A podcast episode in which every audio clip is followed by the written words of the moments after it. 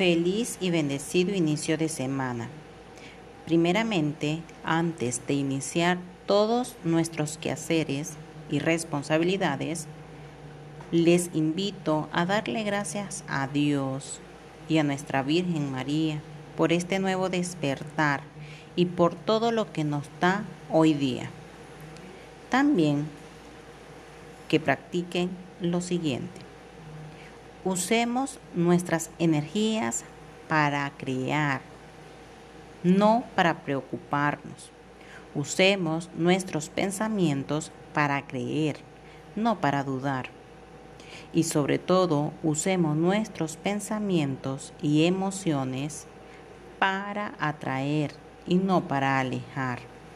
Recordemos que manteniendo la fe nuestro Dios y nuestra Virgen María nunca nos defraudarán.